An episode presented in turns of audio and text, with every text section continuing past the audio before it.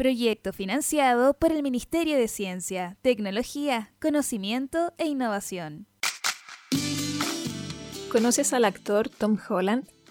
En caso que no lo conozcas por su nombre, seguramente lo habrás visto vistiendo el traje del hombre araña en las ediciones de las películas pertenecientes al universo de Marvel.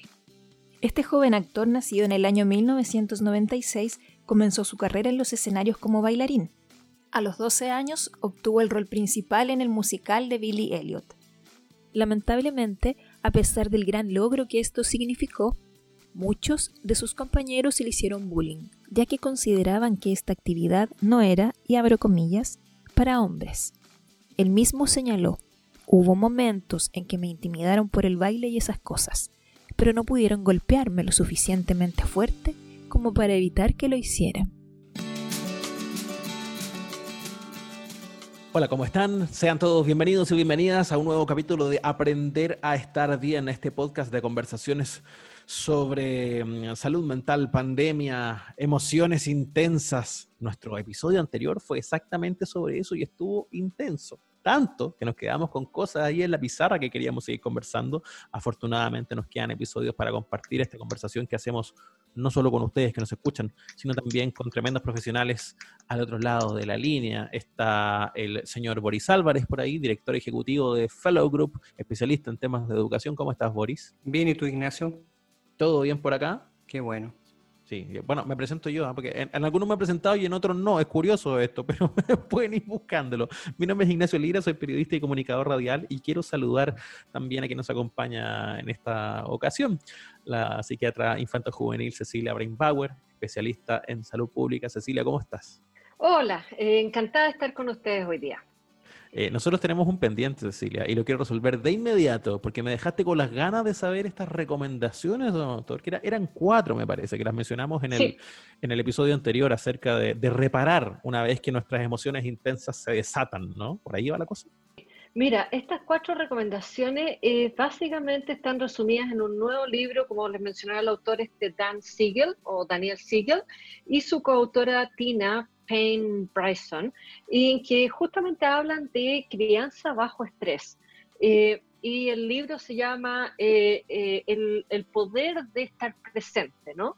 En estos momentos lo que hablábamos, estábamos distanciados, pero cómo estar, cómo, cómo poder ser esa persona segura que acompaña. Entonces, las cuatro recomendaciones. La primera, cuando hay una discusión, una pelea, el papá retó al hijo o, o, la mamá eh, retó al marido, etcétera, ¿no?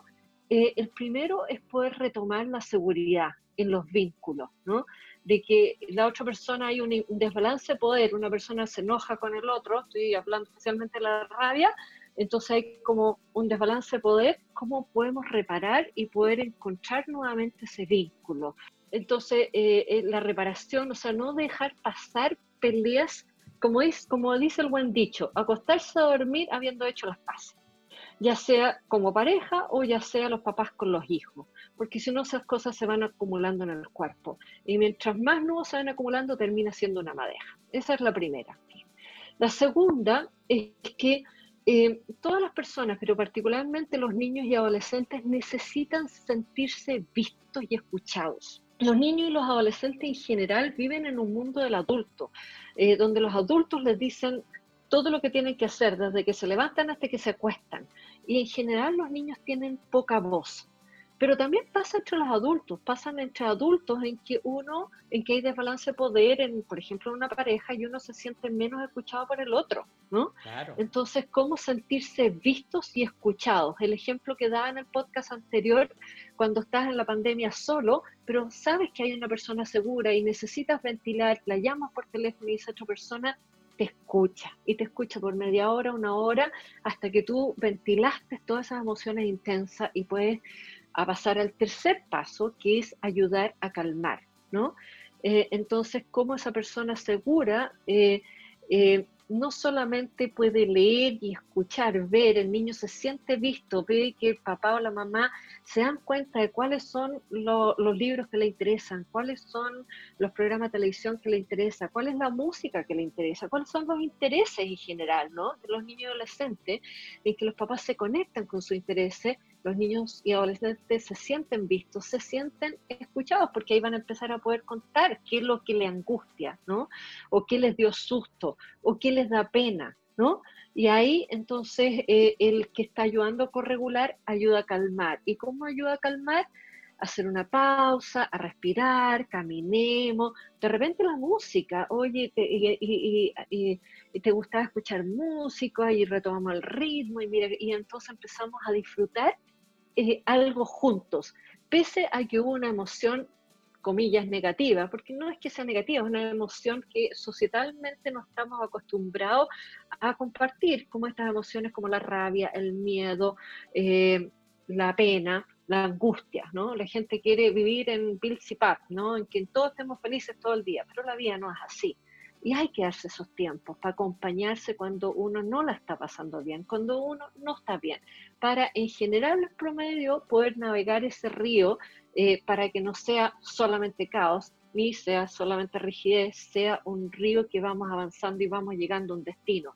Y entonces una vez que nos vamos calmando, eso volver a invertir en proteger el vínculo seguro. O sea, eran cuatro. Reparar, eh, ver al otro, que el otro se sienta visto y escuchado. Segundo. Tercero, ayudarnos a calmarnos juntos y empezar a disfrutarlo. Es uno de, los, de, de, las definiciones de salud mental, es poder también disfrutar la vida, entonces poder retomar, encontrar de nuevo el disfrute después de haber tenido esa emoción intensa.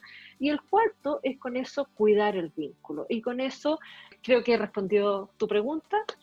Me queda mucho más claro. Eh, es un alcance además importante para poder conectar con los temas que nos tiene que tratar en este episodio particular Boris, porque hay que llevar esta conversación a los entornos escolares.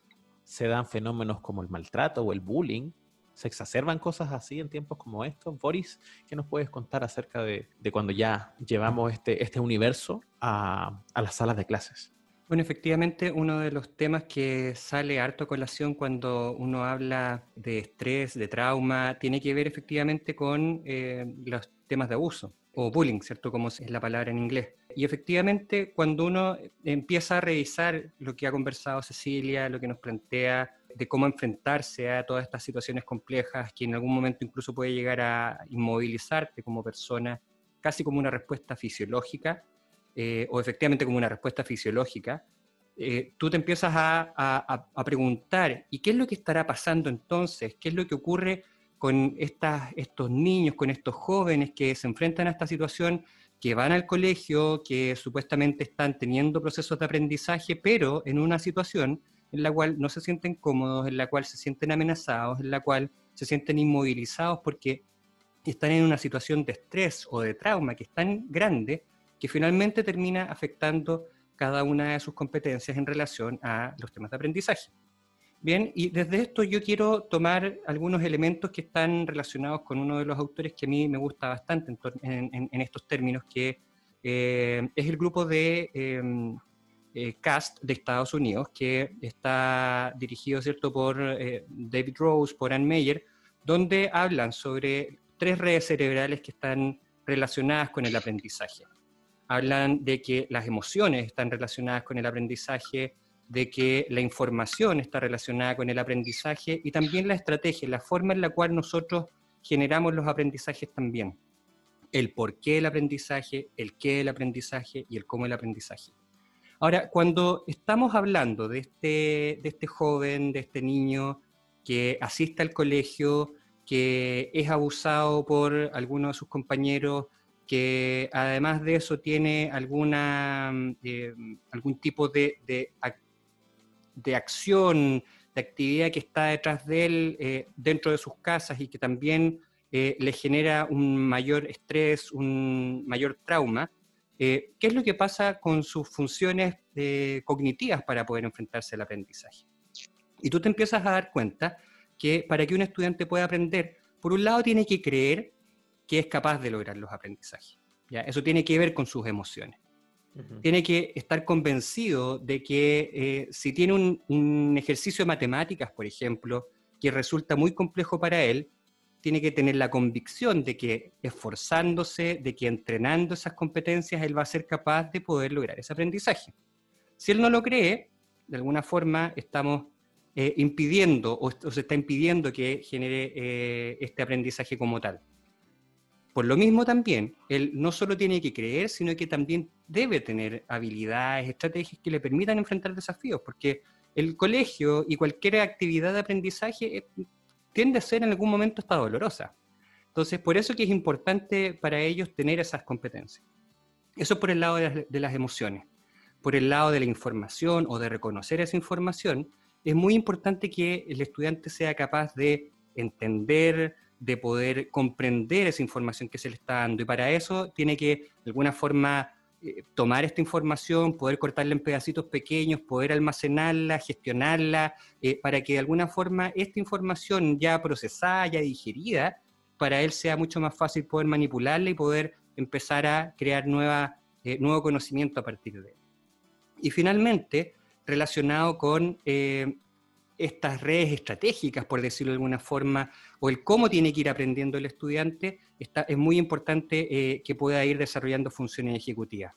Eh, ¿Qué quiere decir esto? Que el estudiante tenga claro cuál es el objetivo que tiene que lograr, que el estudiante tenga eh, la posibilidad de desarrollar una, ruta, trazarse distintas actividades que permitan que él pueda lograr ese objetivo, ¿cierto? Un poco como la, mm, la estrategia que está atrás de, este tema.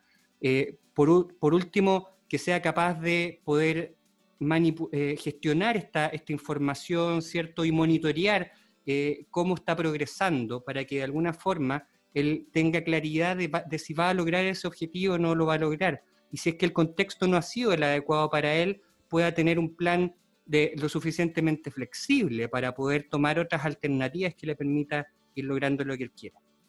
Ahora, ¿por qué menciono todo esto? Porque de alguna forma es relevante para cada uno de los estudiantes que esto se, genere en un contexto donde sus emociones, donde mm, eh, su, su, cuerpo de alguna forma le diga que él sí está en condiciones para poder enfrentarse. Y cuando tú estás en una situación de estrés y sobre todo en una situación de trauma, tú debes tener la posibilidad de retomar tu camino, de poder volver a alinearte para poder seguir avanzando. El Centro de Desarrollo Infantil de la Universidad de Harvard posee una gran cantidad de recursos que permiten saber más sobre las funciones ejecutivas. En la guía Desarrollando las habilidades básicas que los jóvenes necesitan para la vida, se entregan cinco recomendaciones para ayudar a construir estas habilidades. 1. Practica con situaciones de la vida real. 2. Detecta y planifica los factores desencadenantes de emociones intensas. 3. Considera los factores estresantes de otras personas, así como las estrategias que usan para enfrentarlos. 4. Concéntrate en las metas de motivación personal. 5. Construye metas y desafíos sobre recuerdos positivos y pequeños éxitos. Puede buscar el documento original en la descripción de este podcast. Qué interesante, Boris, lo que plantea, eh, que habla Cass de la importancia de las emociones en el aprendizaje. Em, eh, absolutamente de acuerdo. Em, ahora, eh, justamente el desafío es llevarlo a la práctica en ese momento que el niño está estresado. O sea, las emociones, si el niño está interesado en aprender, es un tema que le interesa, eh, lo puede manejar, lo han descompuesto en partes, eh, el niño puede planificar cómo enfrentar la actividad y además se siente que es capaz de enfrentar esa actividad, ciertamente va a ser exitoso. Pero eh, cuando viene una emoción intensa o cuando viene que están haciendo un trabajo de grupo y entonces hay un compañero que le gusta ser el que, el que, el que manda, ¿no? Y hay otro que es súper tímido, entonces hay uno que es mucho más empoderado y hay otro que está mucho más desempoderado. Eh, si piensan, lo podemos ir uniendo con esto de eh, lo que hablábamos, de que uno no se siente visto y el otro necesita eh, que todo el mundo lo vea, ¿no? Entonces hay como una desbalance de poder. Y cómo ahí el adulto que está facilitando estas, estas interacciones entre dos estudiantes, por ejemplo, con desbalance de poder, facilita un diálogo en que los ayuda uno a empoderar otro, eh, el que está muy empoderado a escuchar al otro eh, y a ir reparando cuando si el que estaba menos empoderado se sintió asustado porque el otro le habló muy fuerte, ¿no? Eh, y cómo da oportunidades para que, que, el que se sentía más sumiso pueda expresar qué es lo que sintió cuando el otro le habló muy fuerte y el otro puede escuchar y entonces vamos creando estas instancias de reparar. Eh, y que los niños se sientan vistos, los estudiantes se sientan vistos y escuchados.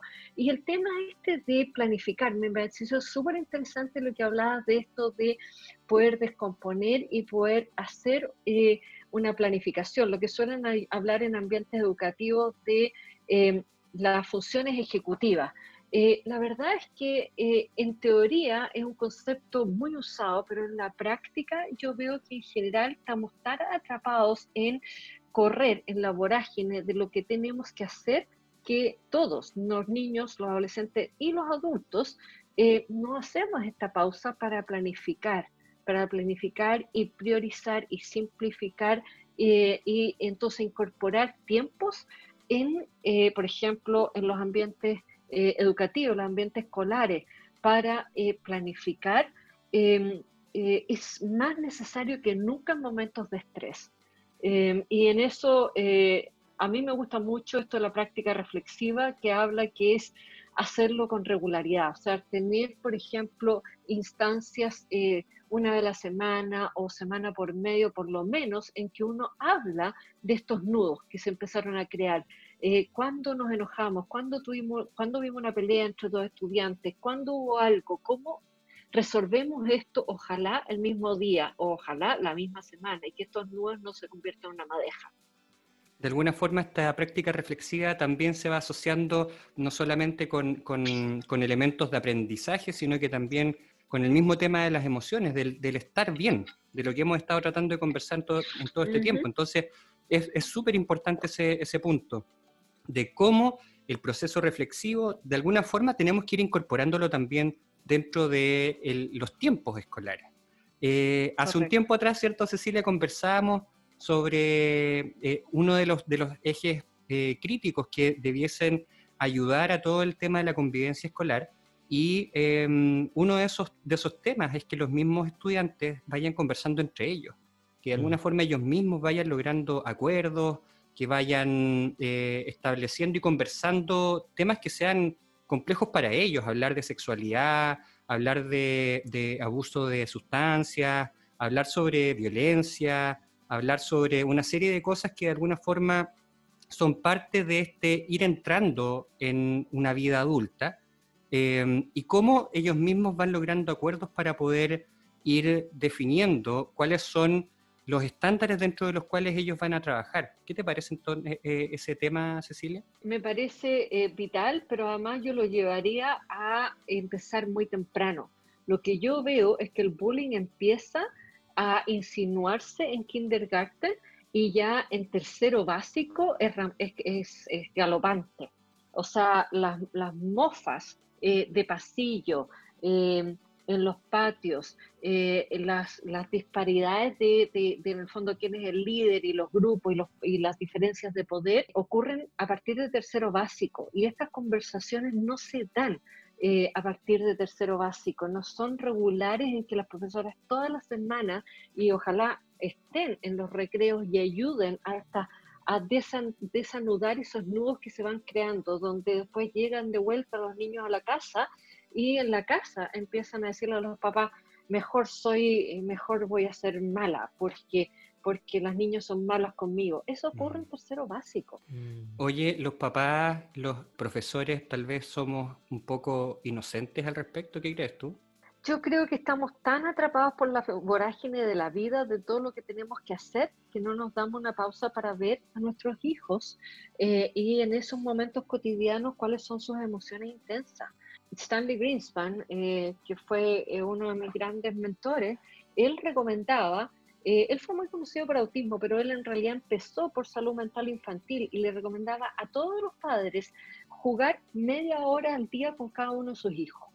Y en ese contexto de juego iban a salir estos, los hijos de alguna manera le iban a dar luces de emociones intensas que tuvieron en la mañana en el colegio, por ejemplo y entonces ahí los padres iban a tener oportunidades de ir reparar y, estando y jugando y haciendo algo del interés de, los hijos, eh, ir ayudarlos a procesar esas emociones intensas cotidianamente, todos los días. Esa era la recomendación de Stanley Greenspan.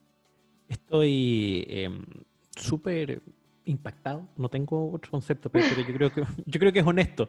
Con estas revelaciones, por ejemplo, de cuando se aborda el maltrato o el bullying o que se configura a tan temprana edad. Mi sensación de nivel usuario, evidentemente, no, no, no manejando los temas al nivel eh, tuyo, Cecilia, y como lo hace Boris, eh, mi impresión de nivel usuario, incluso de mi propia experiencia escolar, es que, es que parece que se hablara del maltrato como recién en la preadolescencia, como que esto es un tema de, niños grandes eh, o de jóvenes convirtiéndose en adultos, pero saber que, saber que se configura con, niños tan chicos eh, y, que, deja huellas también, niños tan pequeños, eh, es por lo, por lo bajo preocupante. Nos quedamos con los niños imitan a los adultos. Nos quedamos con la sensación de las películas de alguna forma. Sí, sí, mira, como que uno se agarra como un poco esos, esos lugares comunes, medios de cultura pop, como que mm. esto pasa entre, entre gente grande y, y, es bien doloroso ver que, que, pasa entre niños más tan pequeños y además por lo mismo puede pasar desapercibido mucho tiempo, a propósito de esta necesidad imperiosa de, de, de, pausar para mirar bien qué pasa. Y ahí es donde los padres y los profesores pueden estar muy presentes en la cotidianidad emocional de los niños.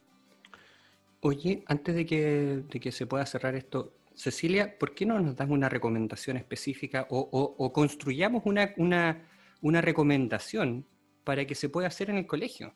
Yo creo que esto es, es, es fundamental. O sea, efectivamente, cuando estamos en, esta, en este problema, tenemos que darles una recomendación para qué es lo que vamos a hacer. La recomendación es que los colegios tuvieran equipos eh, por los distintos ciclos. Por ejemplo, el primer ciclo, ¿no? Eh, en que tuvieran reuniones con la psicóloga del colegio, eh, los distintos profesores, en grupos pequeños de 8, máximo 10 personas, y tuvieran estas experiencias de práctica reflexiva, en que se juntan, se crea un espacio seguro donde no, la profesora no tiene susto de decir algo porque está en la coordinadora de ciclo y la está supervisando, entonces no se atreve a decir de que, no sé, pues, eh, Juanito Pérez siente que es una carga tenerlo en la sala de clase porque es tan pesado. ¿no?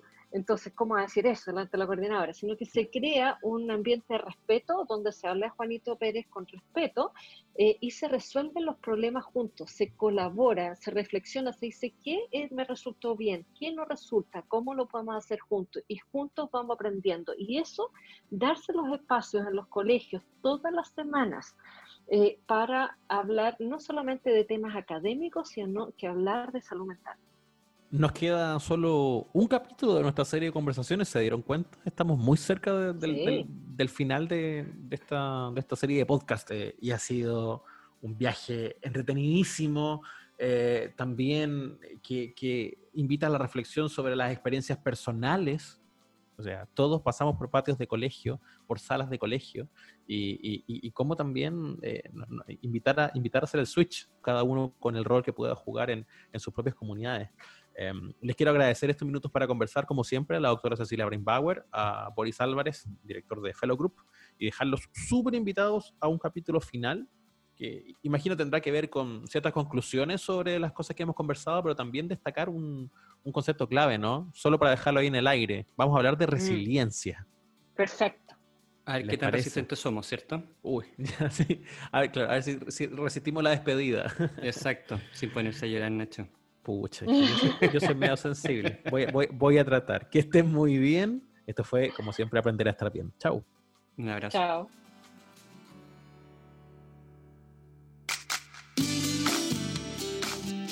Hemos recomendado en los distintos capítulos de este podcast el uso de la práctica reflexiva. El desafío al que le invitamos hoy es a pensar cómo establecer en su escuela una instancia de práctica reflexiva Reflexione al respecto. ¿Quiénes deberían estar involucrados? Prepare un plan para poder llevarlo a cabo. Mucho éxito en este desafío y nos encontramos en el próximo programa. Aprender a estar bien. Director creativo, Ignacio Lira Espinosa. Investigadora, Paola Vergara Pampilioni.